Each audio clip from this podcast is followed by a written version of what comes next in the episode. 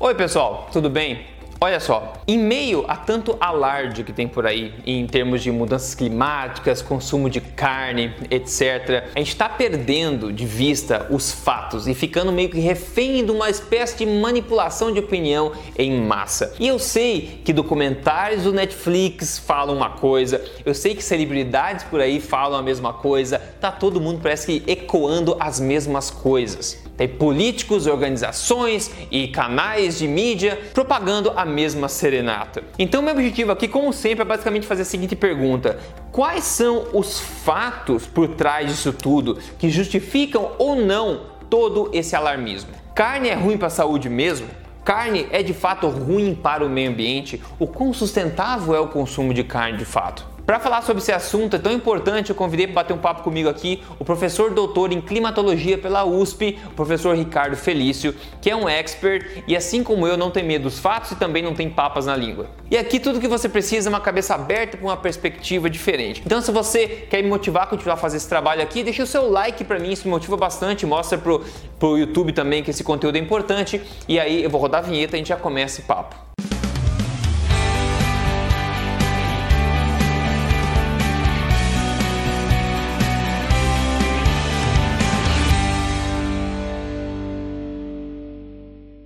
Então, pessoal, carne faz bem para a saúde ou faz mal afinal? Né? Comer carne é bom ou é ruim para o meio ambiente? Será que a pecuária é realmente sustentável? Será que o gado é realmente culpado aí pelo aquecimento global e destruição das florestas, é, poluição, entre outras coisas?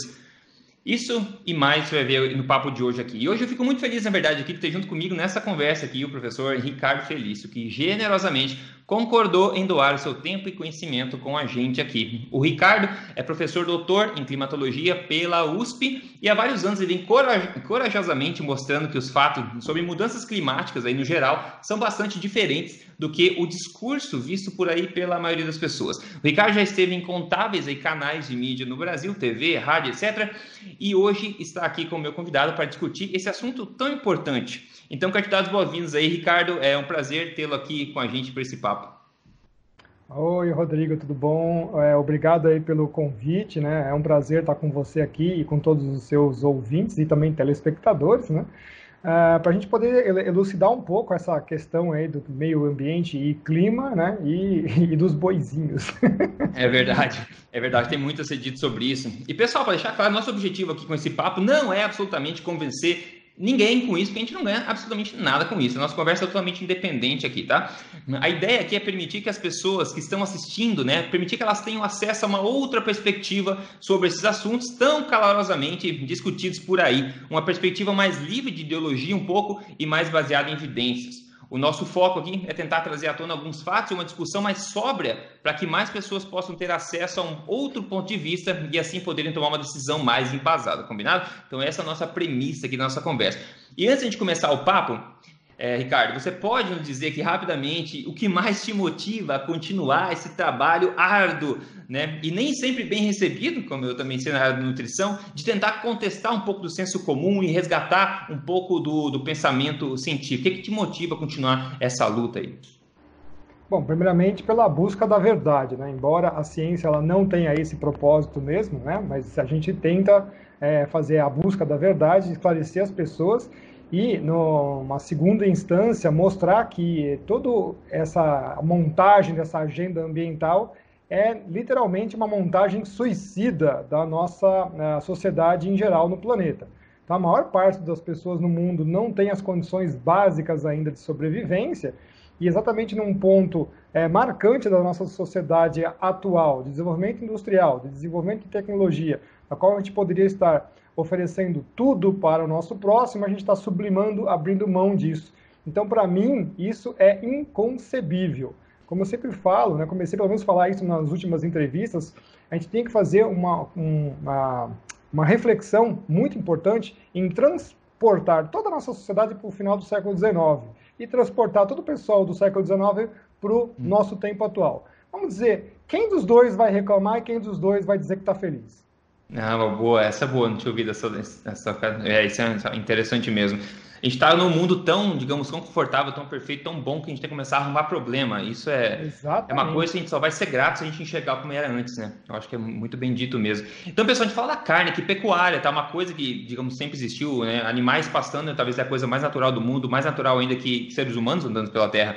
Mas hoje em dia é, é raiz aí de muitos problemas que alegadamente eles dizem pra gente que, que é verdade, né? Agora, a gente vai falar um pouco sobre a carne, meio ambiente, pecuária e meio ambiente, mas antes, pessoal, carne e saúde, tá? No, no quesito nutricional, que é o meu, meu foco aqui, eu digo para vocês, né? É, a gente está com um dos maiores experts do Brasil, na minha opinião, aqui, o professor Ricardo, né, em climatologia, nessa área de climatologia. E então eu quero passar rápido essa questão de carne, resumindo os fatos da seguinte forma, tá? Recentemente, no dia 19 de novembro de 2019, foi publicado no Annals of Internal Medicine a maior e mais recente meta-análise né, de que revisou toda a evidência de qualidade até o momento sobre o consumo de carne vermelha processada e não processada e os riscos de câncer e outros problemas também, tá? A conclusão foi muito simples. Não existe evidência para você continuar sugerindo a diminuição no consumo de carne vermelha. Todas as associações entre seu consumo e doenças são ou inexistentes ou extremamente fracas, a tal ponto que os autores recomendam que os níveis atuais de consumo de carne vermelha, tanto processada quanto não processada, devem ser mantidos. Tá? Isso aqui o que é, pessoal? É uma revisão da maior da melhor evidência do momento publicado já na história, ok? É a mais atual, mais recente, essa revisão. Então, em tratando de saúde, não está, bem claro aqui, o consumo de carne vermelha não está associado a nenhum problema.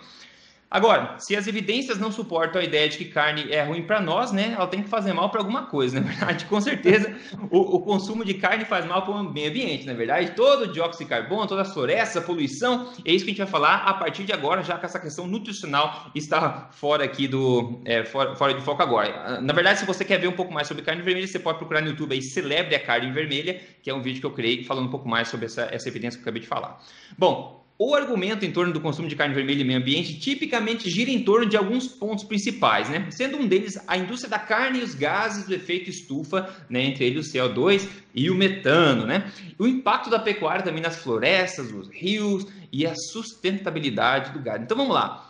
Eu tenho mais recentemente desenvolvido um enorme interesse por essa história toda de mudanças climáticas e eu tenho estudado algumas das melhores fontes na, nessa área, internacionais. E o Ricardo também, que eu tenho acompanhado. E para minha surpresa, ou não, né? Essa área é tão ou mais corrompida quanto a área da nutrição, né? E como eu disse na minha última palestra que eu dei em São Paulo, no evento Tribo Forte Vivo 2019, eu falei várias vezes isso. As coisas podem sim estar tão erradas a ponto de ser quase inacreditável. Eu disse isso várias vezes, no ponto que assim, ah, mas se fosse isso que está falando, todo mundo já sabia, o governo já sabia, Harvard já sabia. Pessoal, as, as coisas podem estar tão erradas a ponto de ser inacreditável. Eu acho que o Ricardo vai deixar isso um pouco mais claro aqui na área dele também. Então, hoje estou animado de bater esse papo com o professor Ricardo sobre esses aspectos.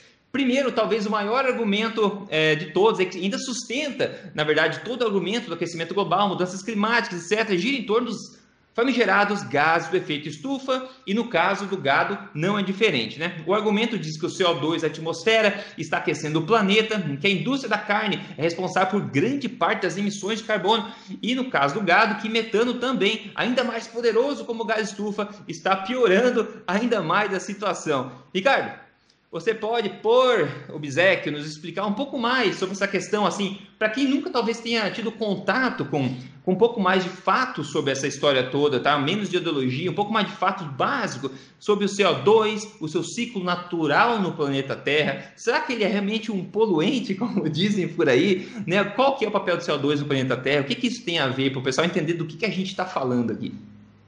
Perfeito. É, só para recordar, logo no começo você me disse o que te motiva a fazer tudo isso. E uma das coisas é também resgatar o raciocínio das pessoas. Então vejam só, eu vou fazer uma explicação muito básica, porque eu gosto sempre de usar peão para dar checkmate no rei. Certo. Todos os aventureiros climáticos que vocês ouvem por aí, porque nenhum deles é formado em meteorologia, raros são os que são formados em meteorologia, a maior parte é formada em qualquer outra coisa e faz um doutorado na área de meteorologia e ganha um, um chanfro né, de climatologista. Vamos lá, então, primeira coisa, como é que a gente dá peão, é, peão dando checkmate no rei? A troposfera, a primeira camada da atmosfera, de baixo para cima, portanto, está em contato com a superfície, ela é quente na sua base e é fria em cima, ok? Bem claro. Como que a gente aprende na escola? Que todos os fluxos são de quem tem mais para quem tem menos, certo? A física não mudou até hoje. Não sei que alguém quer inventar algum ponto de singularidade, né? não mudou. Ok, os gases chamados de estufa, o CO2, o metano, eles estão no meio, na base, no, é, na baixa e na média troposfera, nessa primeira camada. Ora, como que pode gases que estão mais frios que a superfície conseguirem esquentá-la? Isso é uma inverdade científica. Então, a superfície da Terra sendo aquecida pelos raios solares, radiação de onda curta, transforma boa parte dessa energia em onda longa, mas ela também esquenta o ar de baixo para cima. Então o ar quente vai subir. E conforme ele sobe, ele resfria. Então é impossível fisicamente que um gás resfriado absorva energia. Olha só, é, o próprio IPCC uhum. fala isso: absorva energia e emita mais do que ele absorveu para esquentar a outra superfície. No máximo, ele poderia emitir a mesma coisa, mas essas moléculas todas não trabalham, como nós falamos, como radiação de corpo negro, ou seja, absorvo tudo e mando tudo. Elas tentam se esquentar numa temperatura extremamente baixa e não fazem absolutamente nada. Então veja só que a gente dá checkmate em duas situações. Primeiro, que a troposfera é fria em cima e quente embaixo, então é fisicamente impossível disto acontecer. E segundo, que um gás frio não consegue mandar energia para uma superfície quente. Isso é tão verdade que agora você está com o seu computador ligado, ele tem um núcleo é, de cerâmica dentro do seu processador, que é uma superfície quente, e você pôs um cooler em cima hum. para usar o, o, ar atmosférico para fazer um negócio chamado convecção forçada, para fazer o ar tirar a energia da superfície. Na atmosfera é convecção livre. Né? Então já começa por aí. Agora vamos para o segundo ponto: CO2, gás poluente, e pelo amor de Deus, CO2 faz parte dos gases da vida. Até é, a gente procura agora nos, nos, livros infantis e tudo mais, sumiu o ciclo do CO2. Hum. Antigamente você tinha o ciclo da água, que a gente sempre viu aí, né? E tinha o ciclo do CO2. Hoje não. O ciclo do CO2 são um monte de indústrias, um monte de, é, de carrinhos e umas vaquinhas ali. E, e, o, e o de, de sorvedouro são só árvores. Eu falei, nossa, meu Deus do céu. Né? E quando a gente faz dentro dessa relação, então já sabemos que a atmosfera não trabalha com uma estufa, é impossível fisicamente. Agora, quando a gente faz uma relação dos gases, o CO2 é 0,033 a 35% de toda a atmosfera. 0,033, 035. Vejam só quanto é o metano. 0, joga mais 3 zeros e depois você joga um 18.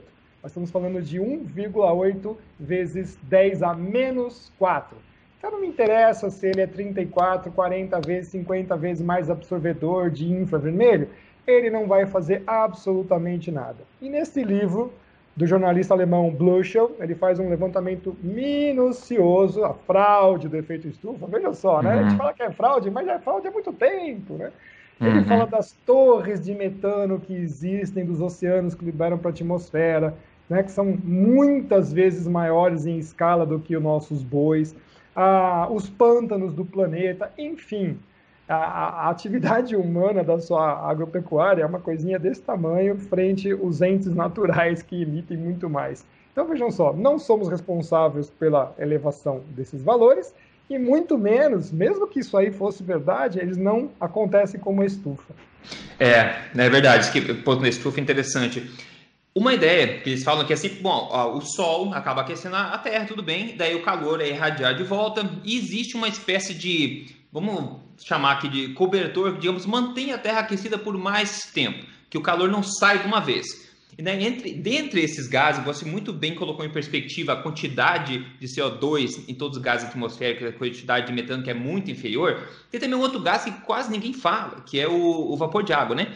E quando a gente for ver a questão do vapor de água, nessa capacidade, o poder dele de desse cobertor de manter a Terra um pouquinho mais aquecida por mais tempo, qual a ordem de magnitude da influência do vapor d'água comparado a uma suposta influência do CO2 e metano? Tá, vamos, vamos fazer uma outra explicação. O que, que a, uma, uma atmosfera de um planeta faz? Depende muito da densidade dessa atmosfera. Então, na verdade, a, até o astronauta Dr. Harrison fala, o pessoal confunde a atmosfera da Terra é, com estufa, mas na verdade ela é um amortecedor.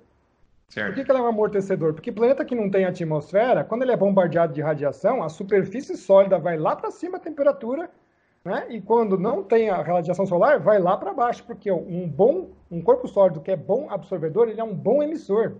Uhum. Nós temos a proteção de uma camada gasosa, de um fluido, portanto, que faz o quê? Ah, ele, ele a, a, se abastece de energia quando você está num superávit, que é a presença do Sol, mas quando está em déficit, ele amaina a, a, saída de energia. Isso não é estufa, veja só, Sim. ele é um amortecedor. E quando você tem a, a, presença do vapor de água, o vapor de água tenta retardar isso daí. Mas veja só, é muito importante o que você falou para a gente deixar bem claro para as pessoas. Nós estamos falando de fluxos que trabalham na velocidade da luz. Uhum. Então, radiação solar e a perda por irradiação infravermelha são processos que trabalham na velocidade da luz. A atmosfera não, ela é extremamente lenta, por isso que tem um saldo positivo para aguentar chegar até o outro dia. Não já estava uhum. nevando, né? Não, a atmosfera uhum. faz toda a sua, sua dinâmica para segurar. Quando você tem vapor de água, ele, por si só, ele, ele segura um pouco mais a radiação de infravermelho, mas continua sendo na velocidade da luz. Quer dizer, batendo uma molécula, voltou para a superfície, o primeiro lugar que não tiver, sai para o espaço.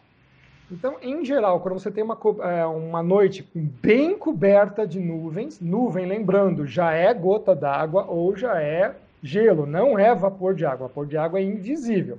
Mas lá dentro a gente assume que a água está trocando de estados o tempo todo. Então, vai ter vapor de água ali dentro também. Quando você tem essa superfície, então, é, quando você tem uma noite coberta com nuvens, ela retarda essa perda. Simplesmente. Então veja que é um efeito muito momentâneo. Só que nuvens estão acontecendo no planeta o tempo todo. E é uhum. é justamente as nuvens que são a maior incógnita da meteorologia e da climatologia. É verdade, ninguém consegue prever muito isso aí, né? Ah, e quanto que entra que você falou? Então uhum. é um elemento chamado variável, ele não faz parte do constituintes é, fixos da atmosfera, ele pode chegar até 4%. Lembra que o CO2 é 0,033 ele varia de zero totalmente seco, que é muito difícil, a até 4%. Mais que isso não consegue, porque a atmosfera da, da Terra é tão suja, graças a Deus, uhum. tá? Por quê? Porque essas sujeiras fazem os núcleos de condensação onde o vapor de água vai se associar, formando as gotinhas. Se não fosse suja, a atmosfera da Terra fosse extremamente límpida, a água ia entrar até 16%. Imagina, não ia ter um prédio em pé quando tivesse um temporal. Ah, é, é verdade.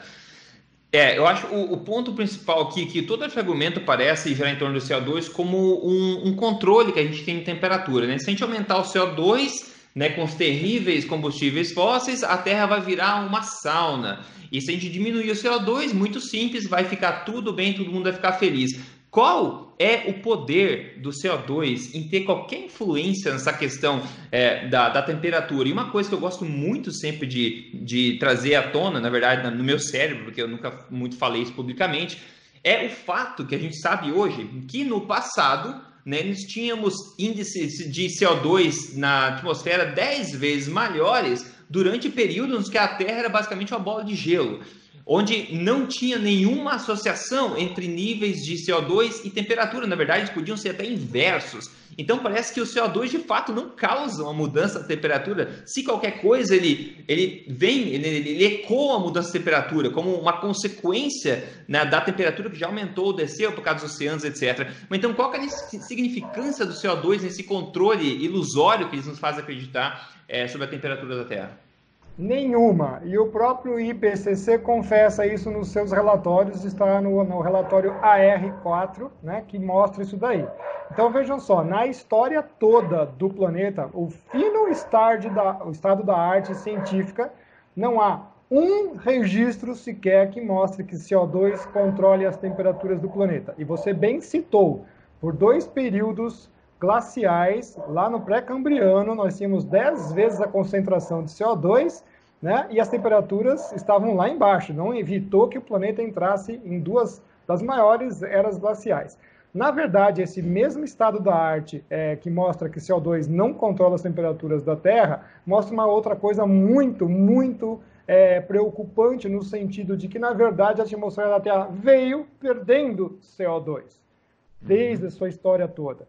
E chegou um ponto crucial do passado que a quantidade de CO2 era tão pequena que quase que nós extinguimos, nós não, né, o planeta, extinguiu as plantas do tipo C3.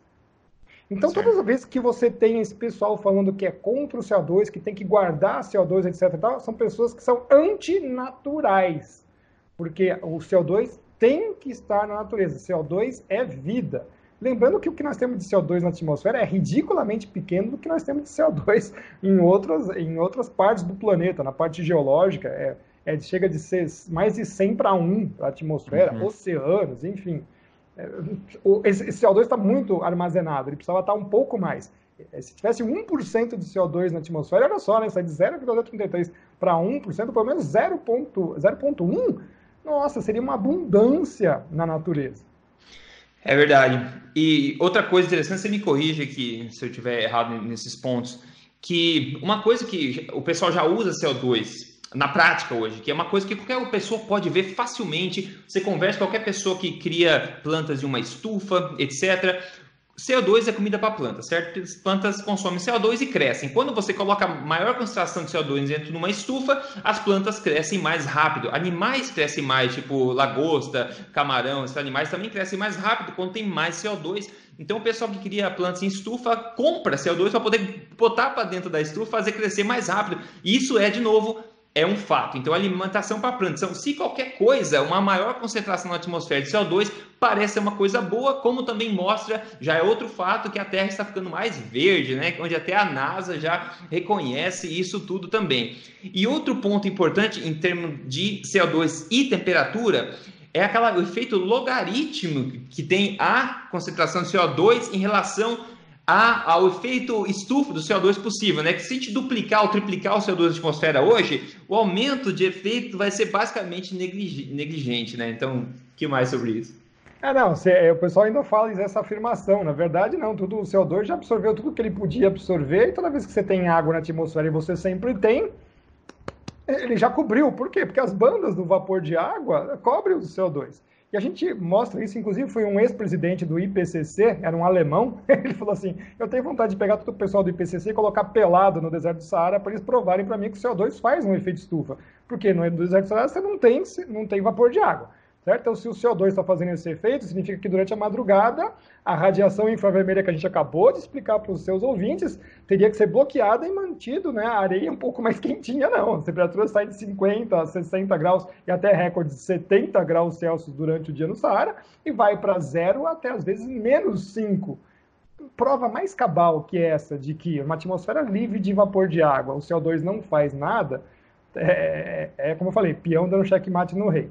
Outra coisa importante que você citou, fertilização por carbono. Mais de 70 anos de dados de pesquisas provam isso. Até o Kimball, que é aquecimentista, fala, é realmente, né? CO2 serve de fertilização para as plantas. Existe um projeto chamado FACE, que é justamente a análise das plantas ao ar livre que foram enriquecidas por, é, por CO2 artificialmente. Como é que funciona isso? Tinha uma estação meteorológica, do qual ela pegava o sentido do vento, e os borrifadores lançavam o CO2 para ele passar entre as folhas.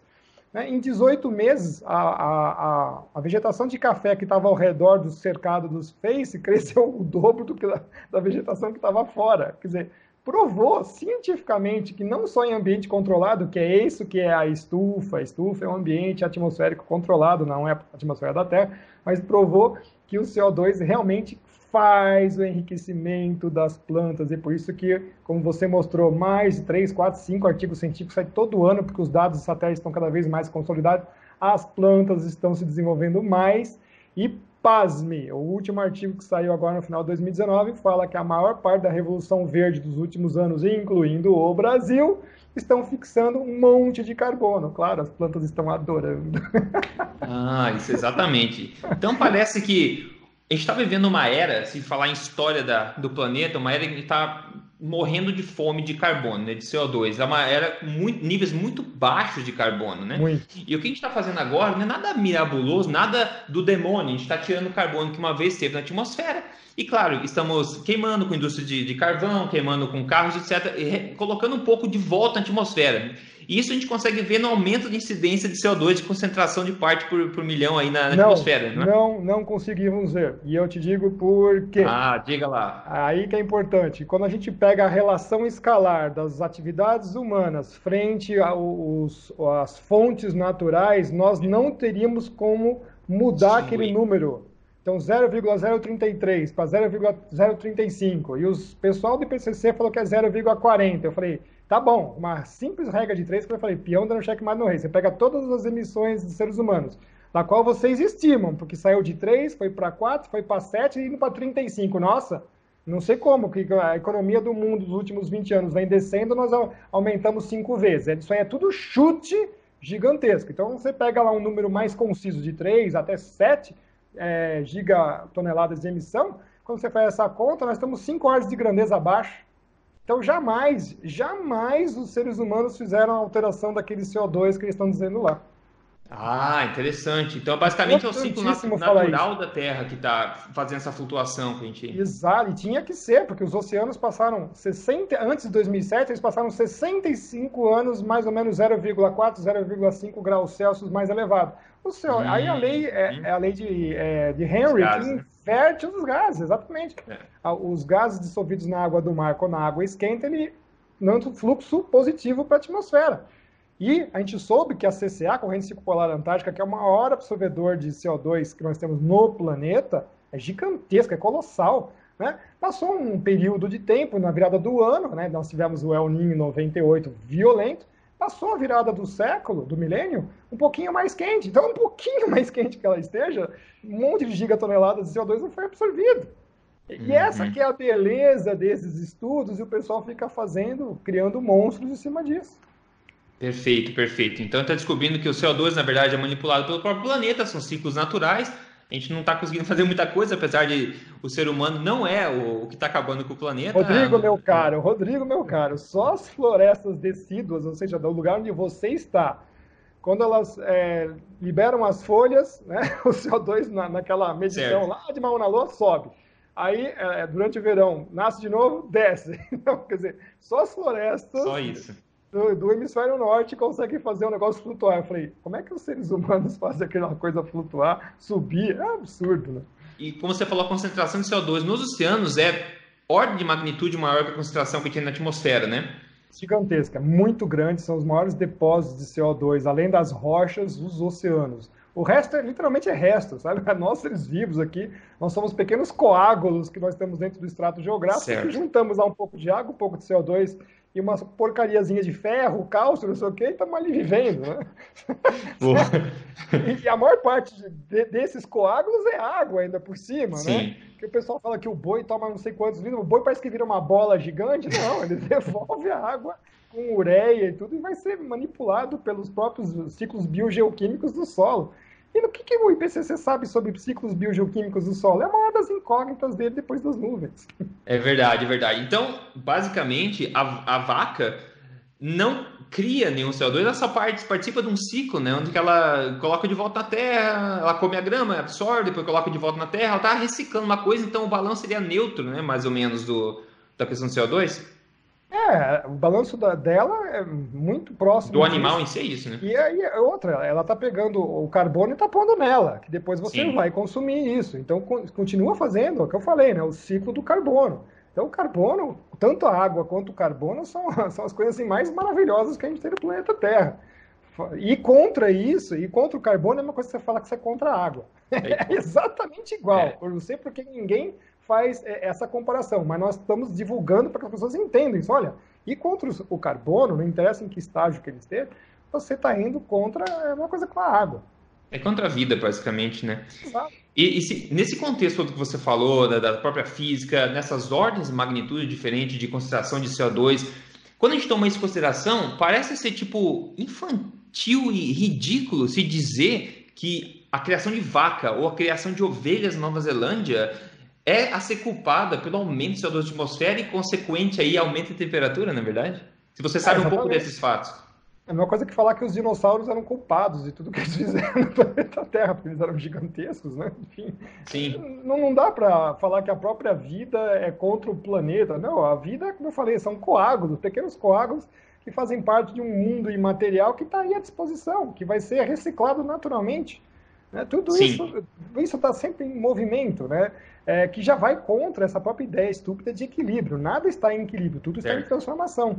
Né? E isso já vem desde a da, da, da antiga é, filosofia. Você vai, vai lendo essas coisas, você vai percebendo, poxa, realmente não tem um equilíbrio natural. Esse equilíbrio é extremamente momentâneo, tudo está em eterna transformação. O próprio Luke Howard, que tra trabalhou com as nuvens, fala isso. Enfim, é, esse pessoal é bastante raso, como você falou, é infantil. Esse pessoal é muito raso, não leu absolutamente nada. Eles não leem nem os livrinhos básicos, como eu te falei aqui. Sim. então, é difícil você. É, brigar com isso, porque o pessoal apela para consenso. Pra... Sim. Né? E, é, e um ponto também é que então o tempo inteiro falando a gente vê enfim, celebridades por aí, etc. E até organizações, tá? o que mais tem hoje é essas é, organizações não non-profit, né? Parece que todo mundo tem uma hoje em dia. E basicamente é muito fácil colocar medo das pessoas pela temperatura, ah, a temperatura mais quente já, já registrada. O que eles esquecem de falar é desde quando, né? Ou assim, isso que é ridículo também, porque eu acho que não tem nada hoje, até hoje, não sei, você me corrija, que é tipo inédito em questão de temperatura alta ou baixa. Eu acho que já antes na história já tem, né? Sim. História que já foi mais alto, foi mais baixo, foi mais seco, foi mais úmido. Como é que Rodrigo, é? há, há 10 mil anos atrás, período do Holoceno, que ainda é o nosso período, o mar estava 5, 6 metros mais alto, as temperaturas estavam 2, 3, 4 graus mais Celsius, é, mais altas ninguém morreu. Uhum. O polar está aí. Agora, Sim. antes do Holoceno, o pessoal gosta de esconder, né? Esse período que nós vivemos agora, pessoal, o mar subiu 120 metros. 120 metros, era um metro por século. Quer dizer, todas as pessoas que viveram na, de 20 mil anos para 10 mil anos viram isso, passou de, de, de neto, eh, de, de, avô, pai, neto, eles viram, nossa, o mar estava aqui, estava aqui. Por isso, por exemplo, que é tão difícil de você encontrar, é, o pessoal da arqueologia trabalha muito e tem dificuldade de trabalhar com artefatos é, é, arqueológica, porque o pessoal morava muito próximo do mar, e o mar uhum. foi lavando, literalmente, as evidências do ser humano na Terra. Né? É, muito complicado, realmente. A parte tropical já desmancha todas as nossas evidências, porque calor, intemperismo, chuva, tudo vai destruindo. Então a gente não tem informação de praticamente nada. Então a geologia, quando se debruça nisso, fala, meu, que ridículo, o planeta já esquentou, já nevou, já subiu temperatura, já baixou, Nada disso, como você falou, é inédito. É inédito para nossas séries ridículas de dados que tem aí a, as mais importantes e mais tradicionais, talvez uns 120, 130 anos, mas é uma estação lá na Alemanha. Na Antártida, por exemplo, nós temos a estação de Orcadas, na Argentina, com mais de 100 anos, acho que está beirando agora 117 anos de dados, mas é uma, é uma ilha no setor subantártico. Quem sabe da Antártida, de fato, de dados? Nada. Né? Muito uhum. pouco ainda, nós estamos aprendendo a conhecer o planeta. A série de satélites consolidados é de 82 para cá, pessoal. Então, uhum. como é que a uhum. gente pode comparar, por exemplo, o meio do Oceano Atlântico de 1840, se teve ou não um ciclone tropical? É. Não podemos comparar. Não é possível fazer esses tipos de comparação. Né? Tem todo um trabalho em cima, minucioso, para conseguir fazer comparação entre períodos, por exemplo, de sistemas sinópticos como ciclones tropicais. Tem, e uma coisa importante, Rodrigo, de falar, temperatura uhum. não é clima. Esse é outro uhum. erro assim, absurdo, que é peão dando checkmate no rei. Certo? Temperatura não é clima, é um estado momentâneo da atmosfera e ela nem sequer é um valor que nós temos muita consideração. Por quê? Porque como ela é resultante de todos os processos, ainda mais quando fala temperatura global, você tem um planeta é. lá o Roy Spencer e o, professor John Christ são colegas nossos, mas eles fazem esse trabalho, mas eu sempre faço essa crítica. É legal, isso é legal para você saber quanto foi a temperatura no ano, no mês e tal. Mas você não consegue inferir absolutamente nada disso sem outras informações. Porque o satélite está lá, passando em cima do globo, medindo tudo, tirou uma média. Aí eu falo assim, beleza, quanto deu? 17,3 graus. Tá, o que, que significa 17,3 graus para o planeta? Você consegue me dizer aonde choveu, uhum. aonde teve isso? Não. Então não é rastreável. Você não pode ir para trás. Você não pode ir para trás assim um mês para trás sem alguma outra informação. Imagina daqui 100 anos. Sim, sim, exatamente. E apesar de toda essa fragilidade desses dados para embasar qualquer decisão, decisões importantes continuam a ser tomadas com base em nada, né? Nesse, nessa extrapolação grosseira que esse pessoal está fazendo. Então, basicamente, a gente viu a questão do CO2 agora é que o CO2 não tem poder de um de mudar, basicamente, de forma significativa nenhuma, a, a, temperatura da Terra, como você falou, e na verdade esse é um dos principais argumentos. Então, se a gente tirar esse argumento do CO2, que as vacas participam do, do ciclo CO2 como nós participamos, né? Eu estou respirando CO2 aqui agora, não é um poluente, é parte da vida, né? Sim. Então, beleza, só para a gente outro argumento que a gente pode discutir. E aqui, pessoal, lembra, essa conversa nossa aqui, para não durar 17 anos, a gente está tentando polir por cima o assunto. Então, quem tiver mais é, interesse, que vá fazer suas próprias pesquisas. Né? O nosso objetivo aqui é colocar a pulguinha atrás da orelha para quem quiser pode depois é, se aprofundar mais. Diga lá, Ricardo. Só, só queria fazer duas considerações importantíssimas. O Brasil, com seus 8,5 milhões de quilômetros quadrados, preserva 66% do seu território. Uhum. Nós somos o concurso, não tem nenhum país no mundo que faz isso. Tá? Dos últimos é, 40, 40, 50 anos, a nossa produção dos os rebanhos em si, o número cresceu absurdamente mas a área utilizada para eles desceu vertiginosamente. O professor Evaristo de Miranda mostra isso com dados. Então, tudo isso que falam aí da gente, eles não, não estão baseados em informações consolidadas. Tá? Eles não têm uhum. absolutamente nenhum argumento. O Brasil preserva absurdamente a sua área e consegue produzir muito. Hoje nós alimentamos um quinto da população mundial. É, isso é incrível, né? Segura as pontas não. Mas conversa aí, doutor, professor Ricardo, porque essa informação, inclusive, eu tinha aqui anotadinho, porque eu acho muito importante, como você muito bem falou, muito bem falou. E eu ia falar do outro argumento que é contra, digamos, a pecuária, essa questão da, das florestas, a, da água, da sustentabilidade, etc. Ah, o argumento que a floresta está sendo devastada para a criação de gado, que a maior parte da agricultura, na verdade, acontece para alimentar o gado. E o Brasil né, sobre, é, sofre muito com isso também pela atenção que a Amazônia recebe internacionalmente, né? Mas é só para te colocar as coisas em perspectiva, para a gente conversar sobre esse aspecto, né? Colocar as coisas em perspectiva.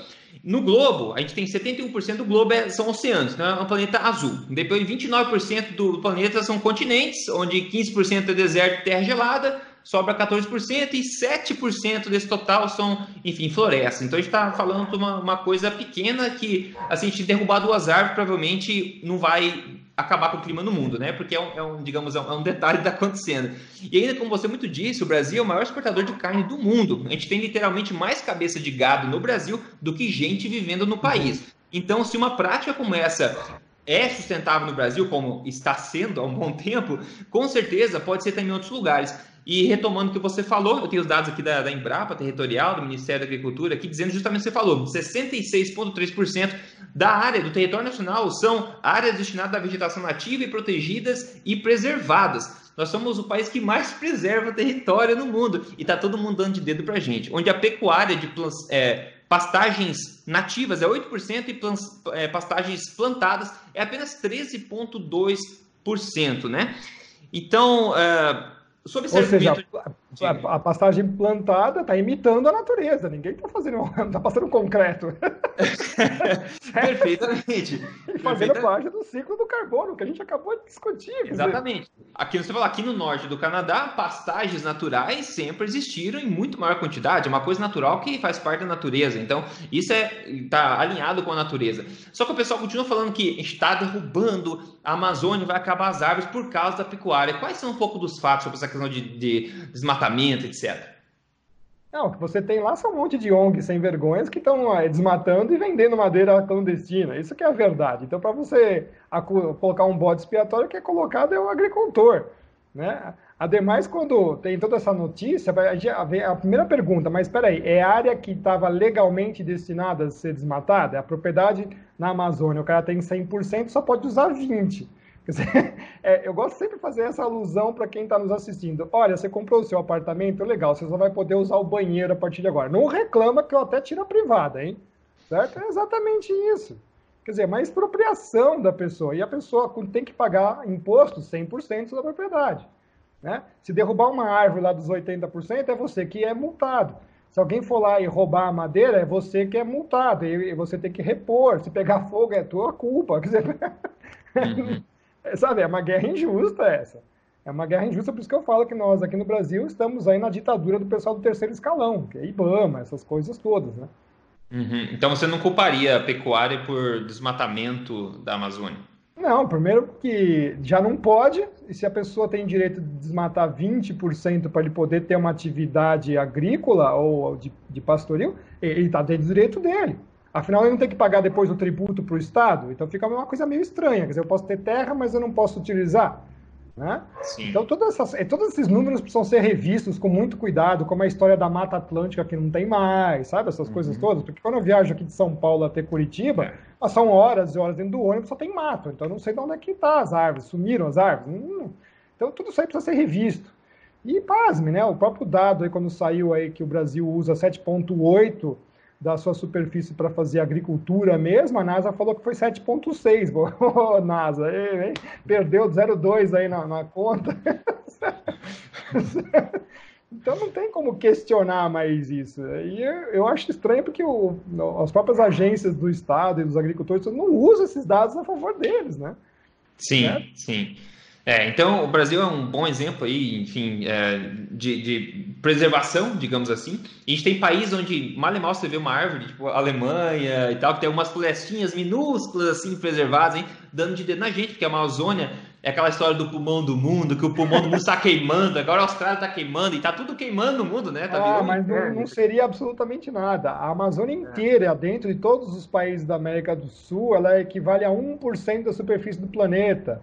E, meus caros, é, a floresta velha, ela libera mais CO2 do que consome.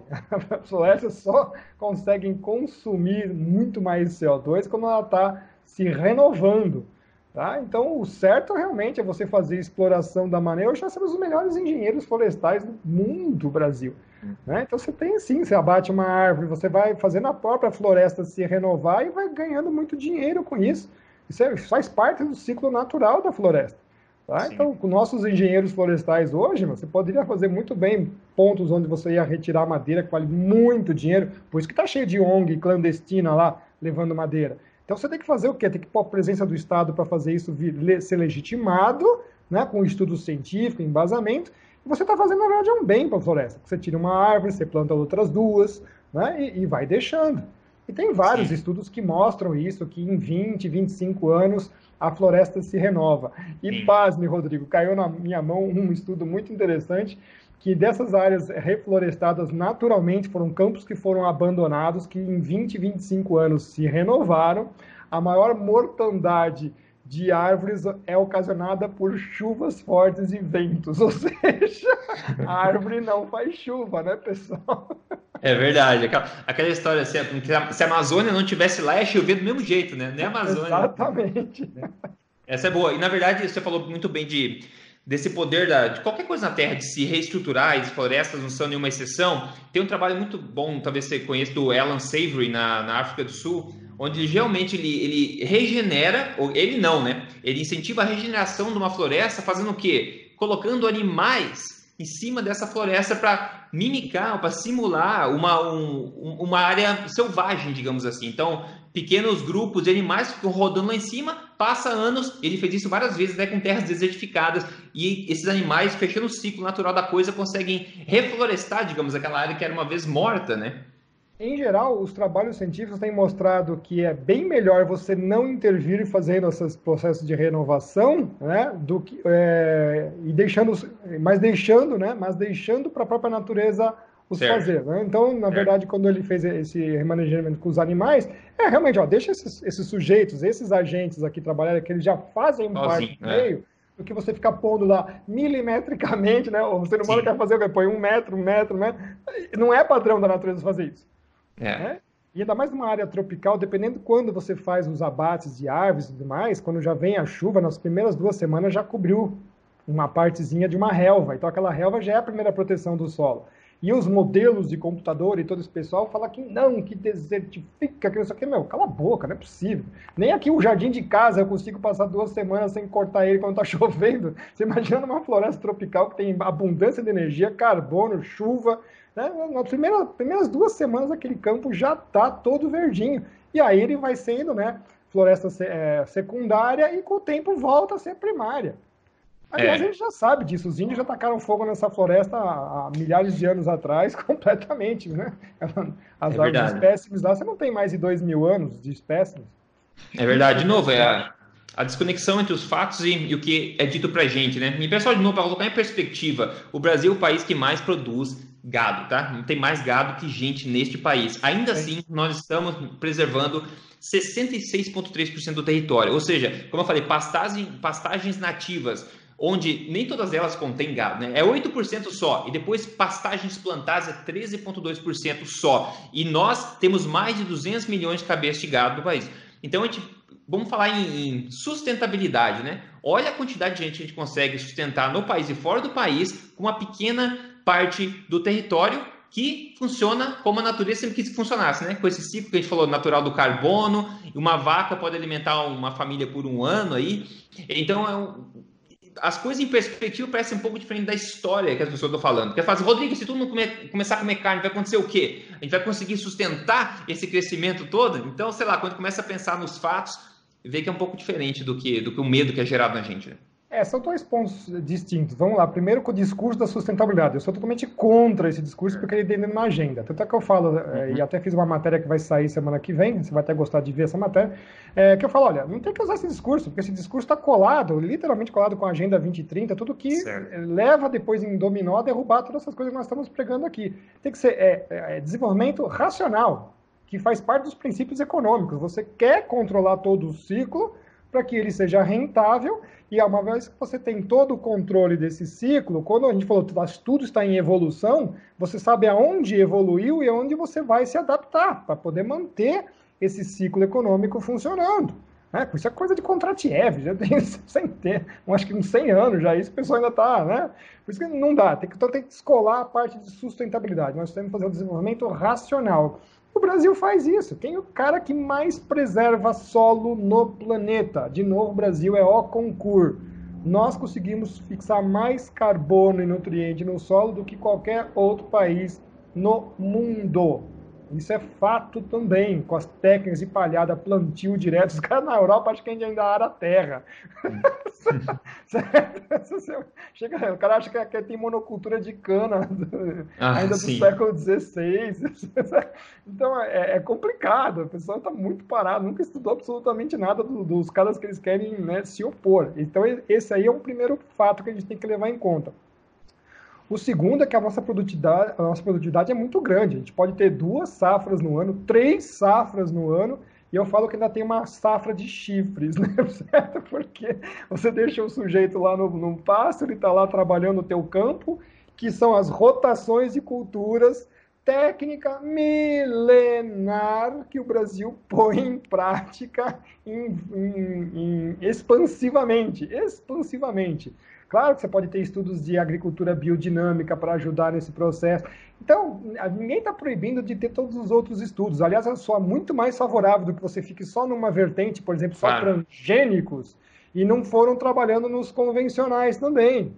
Então, eu acho que todas as coisas têm que ir em paralelo, né? Não, ah, vamos só seguir uma, uma linha que só dá muito mais pagamento de royalties, então tem outros interesses obscuros por aí por trás.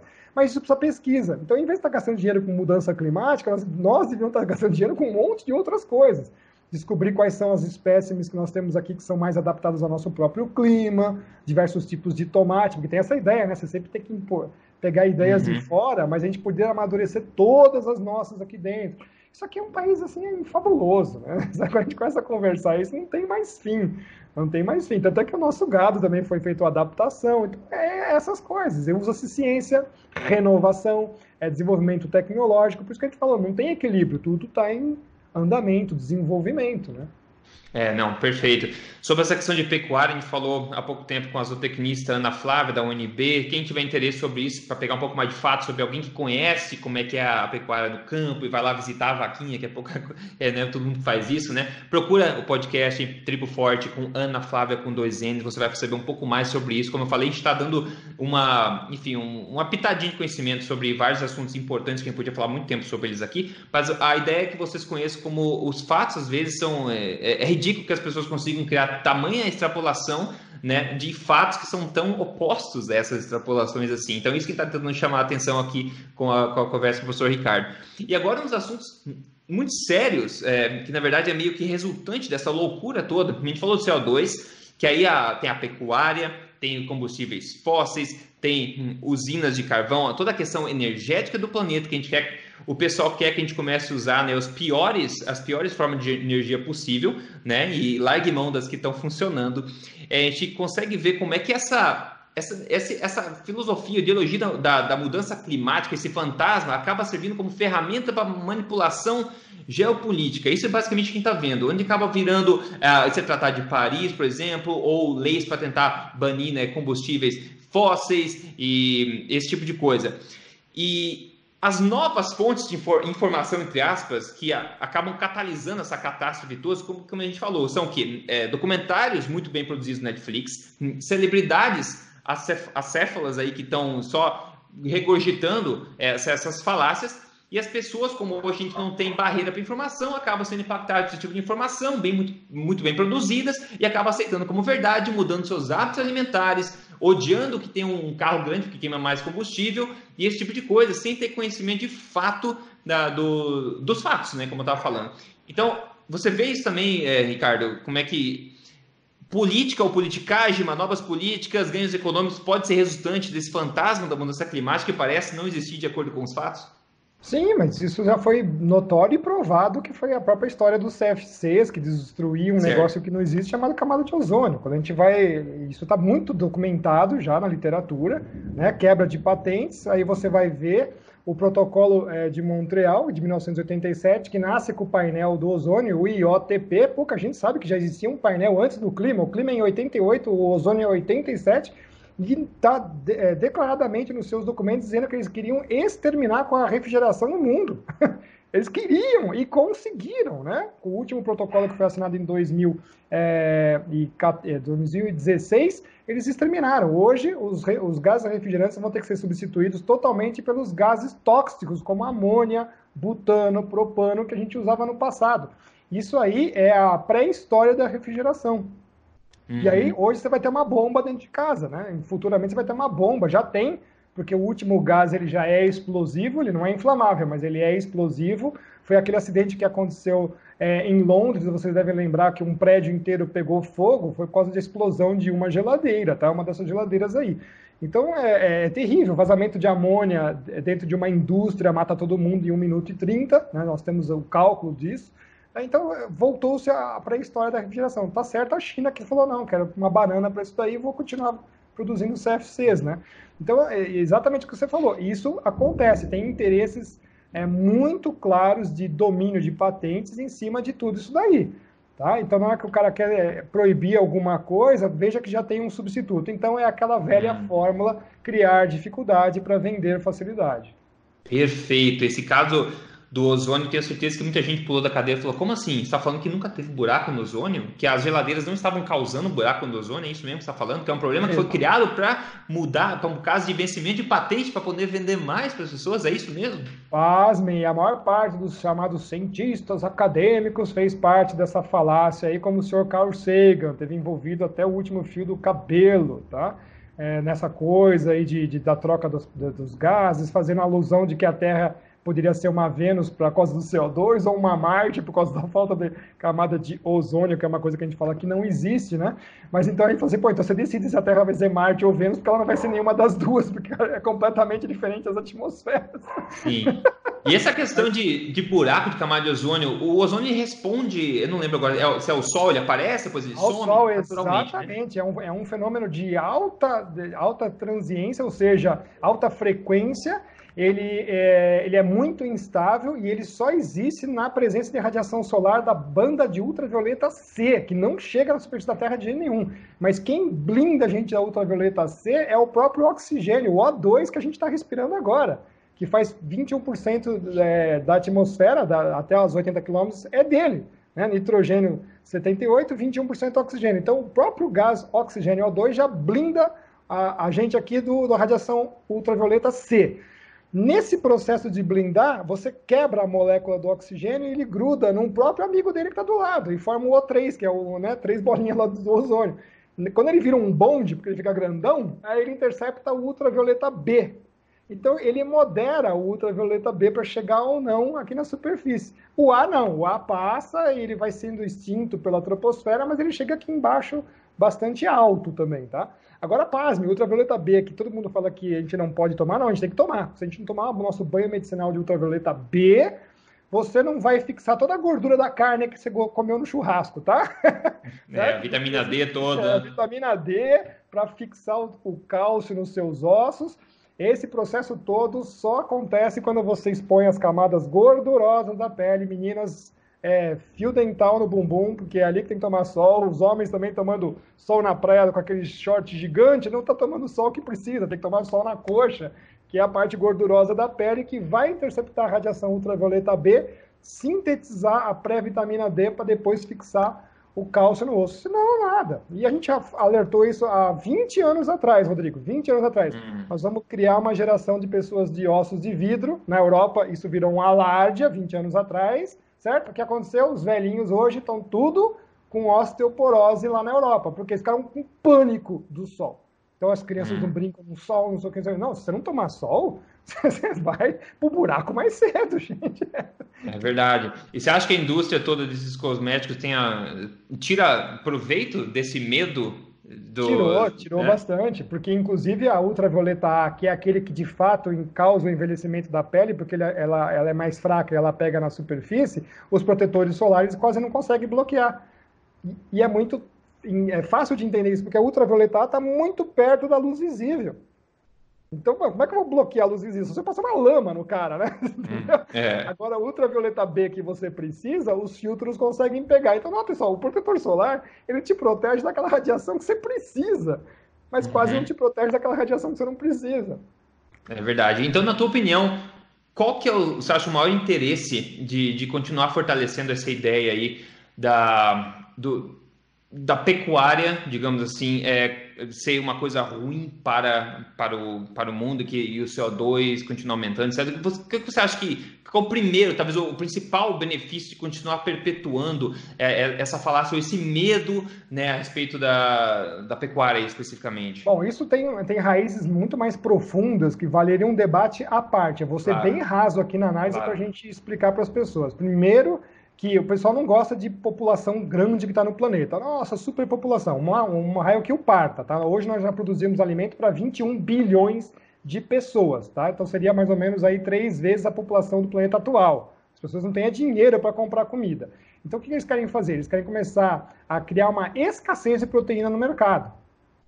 Tá? Então isso é um controle de fato de, de, de valor que eles podem colocar nos produtos, gerando escassez ao invés de criar uma abundância no mercado, tá? Ah, já que eu não tenho dinheiro circulando, eu não quero alimentar as pessoas que são mais pobres, que é isso que na verdade é o discurso da Agenda 2030 fala no primeiro momento que precisa erradicar a pobreza, não falou de que forma que é, né, pessoal? certo? Tem que ficar bem atento ali, né? Mas quando você abaixa a proteína no mercado, você cria é, uma, uma sensação de que você precisa subir preços e você tem controle acionário em cima disso. Tá? Uhum. E lembra sempre que uh, hoje os nossos produtos agrícolas, em geral, né, qual era o discurso há 40 anos atrás? Que todos os preços iam subir. Pelo contrário, todos os preços, em geral, são mais baratos do que a, a, o relativo valor de produção. Agora, o quanto você paga nas vacinas para o gado, tudo é importado. O nosso, nosso gado é praticamente, é virtualmente 100% é, vacinado. Nenhum outro país do mundo tem quase virtualmente 100% vacinado. Quanto você paga nas máquinas agrícolas? Quanto você paga nos insumos agrícolas? Tudo isso é importado e o valor agregado desse produto só sobe. Então, a que ponto vai chegar em que produzir alimentos no Brasil já não vai ser nem sequer um negócio que se sustenta, agora no nome sustenta é no significado de que se paga. Uhum. Isso é um uhum. alerta que nós estamos fazendo há 10 anos. Ninguém está se mexendo para ver isso daí.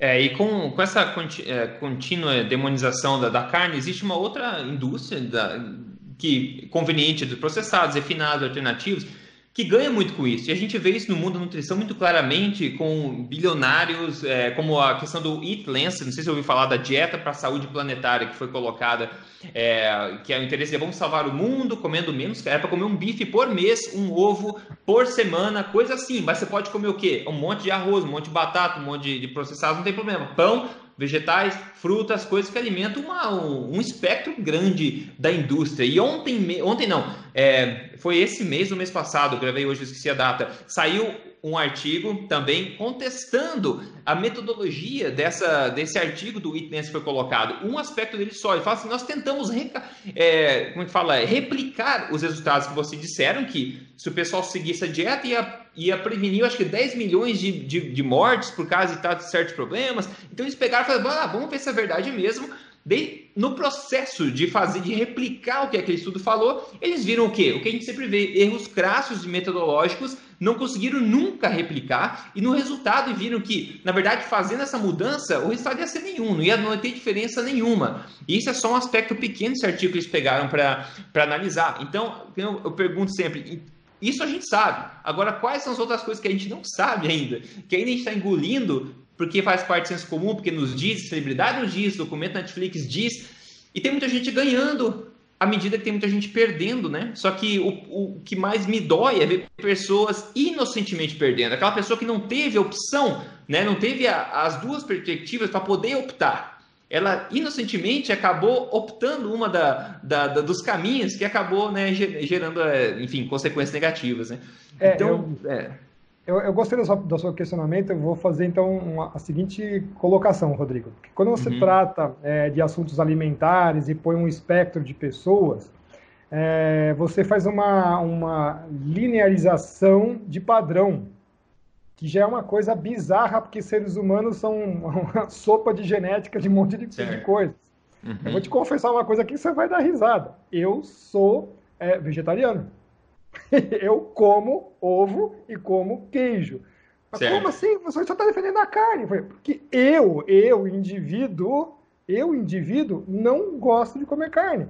Quer dizer, está defendendo é, os fatos, né? Exatamente, isso aqui é intrínseco à, à, minha pessoa. Eu não me sinto bem comendo carne, não tem nada a ver com. Agora, eu não posso impor a minha vontade para os outros. Perfeito, exato. Por quê? Porque cada ser, indivíduo tem a sua necessidade fisiológica, porque está registrada nos genes do, do sujeito.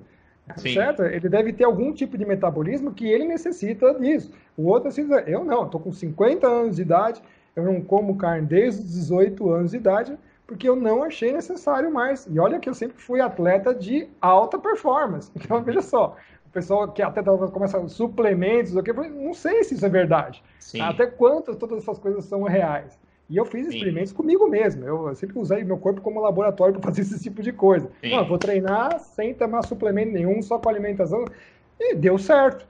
Então, cada, cada genética de ser humano tem uma resposta. Então, acho que todos esses, esses trabalhos por si só, eu, assim, na minha visão científica e do que eu vejo acontecendo nos seres humanos em geral é, cada ser humano tem que achar a, a, o que é mais adequado para ele. Meu, acho que eu vou comer realmente uma, um bife por dia. O outro vai falar, não, eu vou maneirar um bife por dia, um frango outro dia, um dia eu quero fazer uma abstinência. Claro.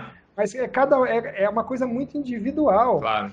Então, é, a gente tem que tomar cuidado com isso. É, por isso que você falou aquela pesquisa, não, pode comer, e realmente, deve poder comer mesmo. Porque se você tá quer certo. que coma, não pare por causa de ideologia, se você isso, quer. exato. Você é. falou, não, quando o cara fez aquela pesquisa lá da carne e mostrou que tá tudo ok, não, tem os nutrientes, tem isso, tem isso, e o corpo do sujeito está adequado, ele tem que seguir, ele não tem que abandonar, porque alguém está falando, né?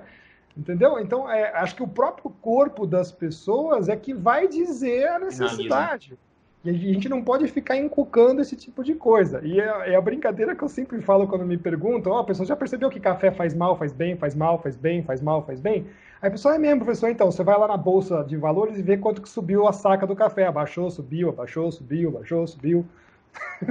Exatamente. É a primeira coisa que eu sempre vejo. Puxa, o café hoje valorizou, o café está fazendo mal para o brasileiro, certo? É. Pô, o café agora né, baixou o preço. Nossa, o café faz bem para o teu coração. Cara, eu não sei. Eu tenho dia que eu preciso tomar 10 xícaras de café. certo? Porque eu estou pilhado, eu quero trabalhar e gosto. É, e tem dia que eu tomo duas. É, então, é. tudo isso, Rodrigo, assim, é a minha mensagem, assim, como cientista como, e como filósofo, agora um pouco falando das pessoas, não engulam essas coisas. Cada um tem que achar a sua medida. E essas pesquisas são, que mostram que a carne são válidas, porque mostra, é, realmente, é um nutriente, as pessoas têm que comer, quem precisa comer tem que comer. isso aí, tem que comer. Agora, Exatamente. o outro lado é que me, é, me deixa desconfiado, como o Rodrigo acabou de falar para vocês, me deixa desconfiado quando ele te impõe. Veja que o pessoal do lado da carne não está falando, não está te impondo. Fala, olha, tem, os nutrientes estão aqui, são bons, são necessários. Agora o outro lado não, né? Eles fazem um, é, é uma, é, é uma, uma, convocação, né? Eles nem evocam, eles Sim. convocam você para aquele tipo de, de, de atitude. Eu sou completamente contra eles. Eu sou Sim. completamente contra. Exato, exato. Está defendendo realmente o que você falou, os fatos. Ideologia é uma coisa que acaba distorcendo, como a gente sabe, o pensamento sobre. É. E que e no caso da carne, que você falou, bom, você é vegetariano, mas come ovos, laticínios e tal, você está milhões de anos na frente nutricionalmente falando que o veganismo, que infelizmente é uma proposta agora que está ganhando muita força, que na verdade é se abster dos alimentos mais nutritivos do mundo, que são alimentos fonte animal, tá? Não precisa ser carne vermelha, não é uma coisa mandatória para a saúde humana. Tem Exato. frango, tem peixe, tem ovos, tem laticínio tem vários. Vai, uma ah, gama gigante, né? Exato. Não tem um alimento só que é mandatório, senão ia nascer em árvore, né? A gente ia achar em todo lugar, porque a natureza, né, é mais perto que a gente E o próprio imagina. bom senso, vamos dar mais um recadinho para que temos assim, o próprio bom senso é que nos fala que você, você tem que comer de tudo um pouquinho. Ai, não vou comer açúcar. Não, cara, o açúcar é energia. açúcar, dependendo do que você vai fazer no, no seu ciclo de atividade do dia, você pode tudo se planejar. Não, eu vou hoje comer três fatias de pão porque meu dia vai ser, vai ser pesado. E sem energia, teu corpo carece de funcionar. Nós somos máquinas biológicas. Como a gente começou a nossa conversinha lá, fomos coágulos da natureza, como qualquer outro coágulo. E você acha que a árvore lá vai rejeitar nutriente porque ela chegou? Não vai. Ou como o boi não vai, como nós também não podemos. Né? É. Então tem, tem, que tirar esses mitos. Ah, você não pode cometer excessos, como tudo. Você pode tomar uma, uma, taça de vinho? Claro que você pode tomar uma taça de vinho. Né? Você não vai tomar um barril de vinho. Não, isso quer dizer, você pode tomar um barril de vinho? Eu falei, é claro que você pode, mas você vai descobrir rapidamente porque não é uma boa ideia. Entendeu? É boa, então, é não precisa nem de diretriz. É assim, pode tomar etanol da, da gasolina? Pode, mas depois você vai descobrir porque não é uma boa ideia. Entendeu? É uma experiência, é um aprendizado, né? Então, o que a gente está falando de novo, pessoal? A gente está fazendo aqui é tentar mostrar uma visão mais independente do que é fato, o que não é fato, para que cada um possa decidir o que prefere fazer e o que prefere não fazer. O que a gente está indo contra aqui são ideologias que estão forçando hábitos nas pessoas, né? Perfeito, isso é muito importante deixar ressaltar aqui. Toda vez que começam a te colocar é, diretrizes que estão tirando os seus direitos civis, que a gente bate muito nisso na nossa discussão, que a, a, conversa toda da mudança climática, e está lá nos documentos da Rio 92, é que eles estão querendo tirar os seus direitos civis, como é o caso agora de tirar os automóveis de circulação com diesel, gasolina, não sei o quê. Como de repente o cara pode, né, numa penada, falar que você não pode mais comer carne. É, é, é, o, me, é o mesmo peso, para quem está nos assistindo, entendam, é o mesmo peso dentro de uma suposta agenda climática. Uhum. Isso é assustador, porque nunca teve precedentes na história do planeta. Né? É verdade. Como um amigo meu disse, não é teoria da conspiração, é conspiração. Não, isso é preto no é. branco. Nos tempos atuais, isso é até é bíblico, também sou uma pessoa religiosa, tudo tem que ser esclarecido, tudo vai ser preto no branco. Então não venha falar que é teoria da conspiração, é que você não leu direito. Tudo está preto no branco. Por exemplo, Jacques Cousteau falou que tinha que morrer 350 mil pessoas por dia. Alguém que está nos assistindo sabia dessa informação? Hum. Você sabia dessa, Rodrigo? Não. Não sabia. Estava no livro do Corrier da ONU. Documento da ONU, o cara numa entrevista fala um negócio desse, ah, pelo bem do planeta. Ah, como assim? Caramba. Então veja só como essas pessoas, né, é, ela, elas são bastante ardilosas e usam do seu poder, né, de, é, na mídia, pô, já custou, é famosíssimo, ele saiu da minha galeria de heróis faz muito tempo, que a gente Sim. acha, do, então tá tudo preto no branco, Rodrigo, isso é muito importante deixar para as pessoas, como se for conspiração de fato, é, não, é tá documentado. É, na verdade, pode procurar até pelo quem tiver interesse descobrir como isso de fato é planejado, acontece, o, o Climate Gate, né? Eu acho que hoje em dia a gente consegue ter acesso a e-mails, como eles realmente estão planejando é, omitir informação e propor diferentes informações, né? É a primeira publicação para quem tiver interesse, www.fakeclimate.com, o nosso sitezinho da equipe Fake Climate. É a primeira publicação lá, Climate Gate, está o um mapa inteirinho de tudo o que aconteceu. Os 3 mil e-mails também nós temos eu, eles em mãos. E aí, né, a gente mostrou que o senhor Michael Mann picaretou uhum. nos dados, né, foi condenado, aí o pessoal da, de um certo jornal censurou a gente. Né? Cara, que coisa, que coisa. Mas vamos continuar forte, firme e forte. Ricardo, agradeço demais pela sua participação aí. É um assunto complexo, um assunto que a gente podia falar há muito tempo, mas como eu disse, é colocar a pulga atrás da orelha. Quem tem interesse em aprofundar e talvez não ficar aí de vítima em defesa dessa manipulação de opinião em massa que está acontecendo hoje em dia, pode ir acessar o fakeclimate.com, se inteirar mais sobre esse assunto, se inteirar mais sobre a prática de pecuária no Brasil, como das melhores do mundo, onde mais de 80% do gado é de pasto, coisa que nos Estados Unidos é raríssimo como a sustentabilidade, né, entre aspas, realmente, quais são os fatos por trás dela, o valor nutricional de comer carne, se inteirar dessas evidências e poder tirar suas próprias conclusões aí, porque hoje o acesso à informação livre é uma ótima coisa, mas ao mesmo tempo é uma terrível coisa, né? É terrível para quem tem más intenções e é muito bom para quem tem boas intenções e quer tentar achar uma, uma, uma verdade no meio dessa distorção toda, né? Então, Ricardo, agradeço bastante a sua participação. Se você puder, por favor, compartilhar aí as suas mídias, se as pessoas quiserem se, enfim, se conectar com você e descobrir um pouco mais sobre esse assunto todo. Ok, Ricardo Felício Oficial no YouTube, vocês podem ir lá assistir uns vídeos, nós estamos com 100 vídeos já lá, né? Também temos o é, R Felício Oficial, tanto no Instagram quanto no Facebook o pessoal pode também se conectar para ter acesso a algumas informações. Eu que agradeço, Rodrigo, pela oportunidade de estar aqui com você, esclarecendo um monte de pontos importantíssimos. Nós varremos aí de filosofia, ciência até religião, mas é, eu acho que é isso é muito importante para que as pessoas entendam todos os, os desdobramentos de, dessa história toda, que realmente as coisas estão conectadas, não é nada, nada, nada solto aí não. O discurso da mudança climática é, faz exatamente essa costura que não deveria existir, como eu te falei, né, no livro de 1960, uhum. Climatologia, duas páginas. É verdade, é coisa. Tem muito mais pano nessa manga do que as pessoas imaginam, né? É isso aí. É verdade. Obrigadão, Ricardo. Amém. Com Deus.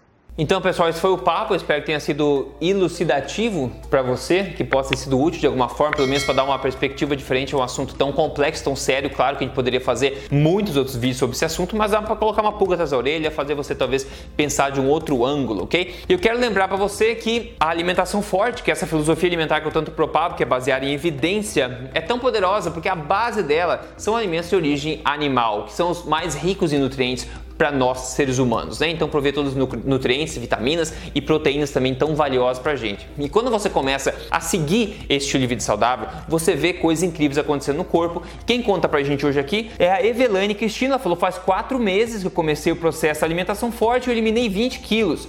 Obrigada pela, pela ajuda, admiro o seu trabalho, Deus abençoe sua vida sempre. Muito obrigado de coração por isso. Se você tem interesse em seguir alimentação forte, passo a passo para emagrecimento, você pode entrar aí em código emagrecerdevez.com.br e seguir o programa lá. No mais, espero que tenha sido útil para você. A gente se fala no próximo vídeo. Até mais.